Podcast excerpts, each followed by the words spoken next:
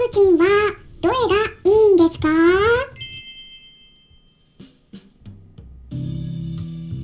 こんにちは。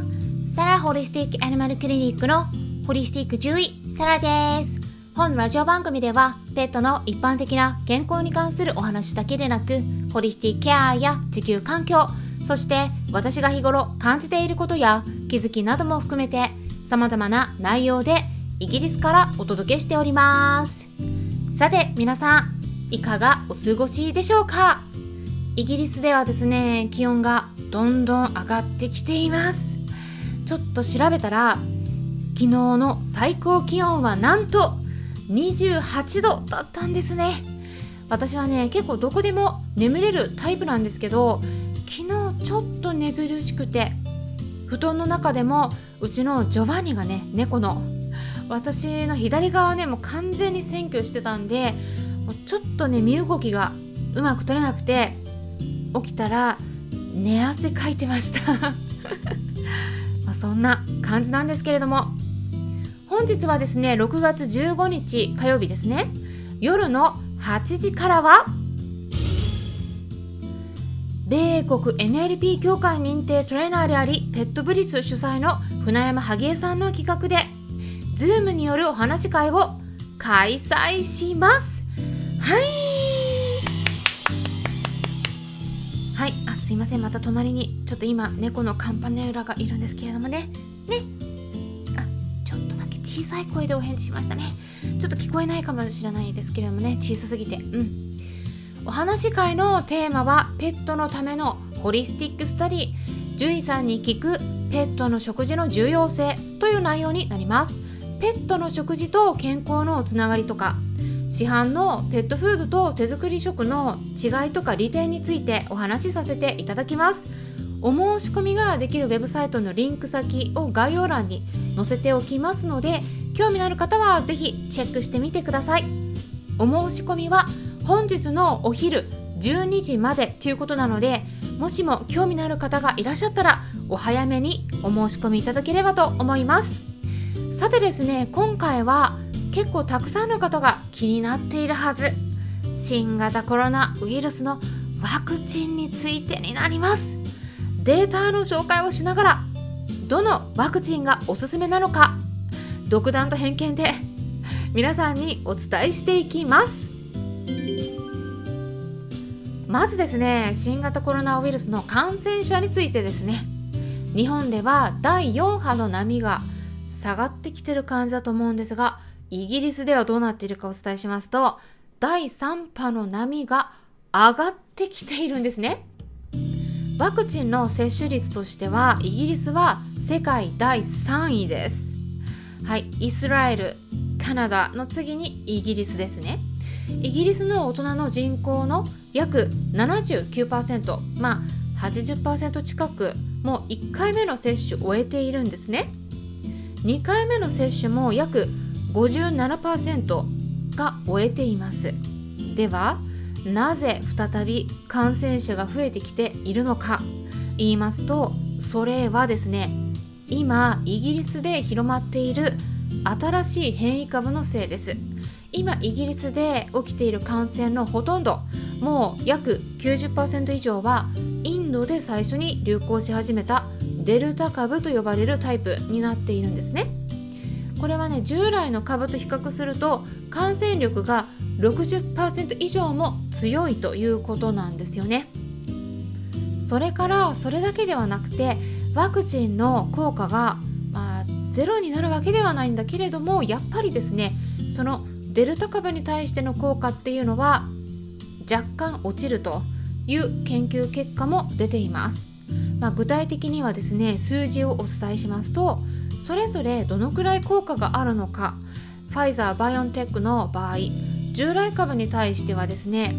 約95%だったのが今広がっているデルタ株に対しては約88%なんですね。だから下がるんです。そしてアストラゼネカの場合は従来株に対しては約66%だったのがデルタ株に対しては約60%に下がるんですね。モデルナの場合はどうかっていうとねこれ従来株に対しては約94%、まあ、ファイザーバイオンテックと同じくらいだったんですがこれねデルタ株に対してはねまだデータが十分に揃っていないということなんですね。だからちょっとわからないんだけれどもただワクチンの傾向としてはおそらくファイザーに近い結果が出るのではないかと言われています。なのでワクチンの効果を考えるんだったら、まあ、ファイザーかモデルナといったところになりますね。アストラゼネカはねちょっと低いですからねかなり。では副反応についてはどうでしょうか？どちらでも1回目の時よりも2回目の接種の時の方が副反応を起こしている人が多くなっていますでそして年齢ですね55歳もしくは65歳以上の高齢の人よりもより若い人の方で副反応を起こす人が多くなっているということなんですね。で接種してからだいたい1日から2日以内に起こっていることが多いんですけれども、まあ、ここでですね2回目の接種の時にどうなったかということで比較をしてみたいと思います。CDC アメリカの疾病予防管理センターの方から報告されている内容を参考にお伝えしますので興味のある方は概要欄からリンク先の方を確認してみてください、まあ、英語になるんですけれどもいろいろ情報を得ることができます。で具体的にねここでは数字をお伝えします。まずねこの音声配信を聞いてくださっているほとんどの方は年齢も65歳もしくは55歳未満の方が多いと思いますので、ま、そちらのデータの数字をお伝えしますとまずですねファイザーバイオンテックの場合ですね。ワクチンを打った場所の局所的な痛みとか赤くなったりとか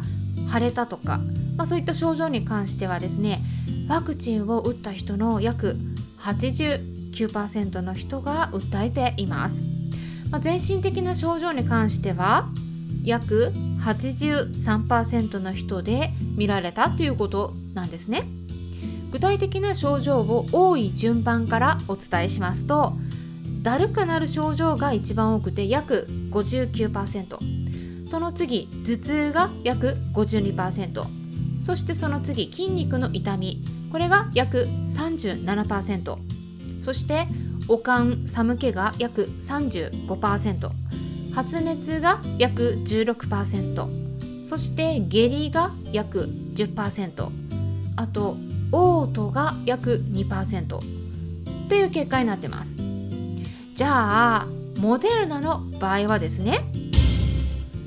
ワクチンを打った人の約90%の人が打った場所の痛みとか赤くなったとか腫れたとかっていった症状を訴えているという結果です。そして全身的な症状に関しては約82%の人が出ているんですね。